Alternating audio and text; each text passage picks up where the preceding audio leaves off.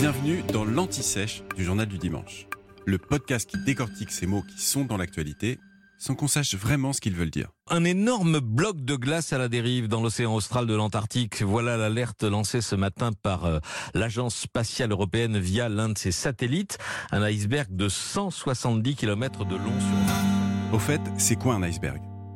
Un iceberg, c'est un bloc de glace d'eau douce, et non salée, qui dérive sur un plan d'eau, généralement une mer.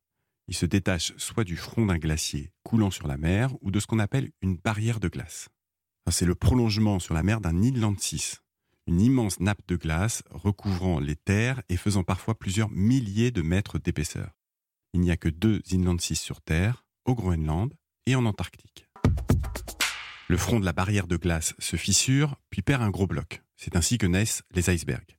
En glaciologie, hein, c'est la science des glaciers, on appelle ce phénomène le vélage, comme lorsqu'une vache met bas. L'iceberg qui vient de se former n'est pas le plus grand jamais mesuré. Il s'agit du bloc P15 d'une surface de 11 000 km et détecté en 2000. Cet iceberg a fini comme tous ses congénères par être fragmenté à force de chocs contre le continent, contre d'autres icebergs ou contre des vagues. La réputation des icebergs est vraie, 92% de leur volume est bien situé sous la surface de l'eau. Et leur nom est anglais, mais il provient en fait d'une déformation du néerlandais. Aux Pays-Bas, ils sont ainsi nommés iceberg, ce qui signifie littéralement montagne de glace. La formation des icebergs est un processus naturel que le réchauffement de l'air et des océans contribue cependant à accélérer, selon les scientifiques. La planète s'est réchauffée de plus de 1 degré depuis l'ère pré-industrielle en raison de l'augmentation des émissions de gaz à effet de serre provoquées par les activités humaines.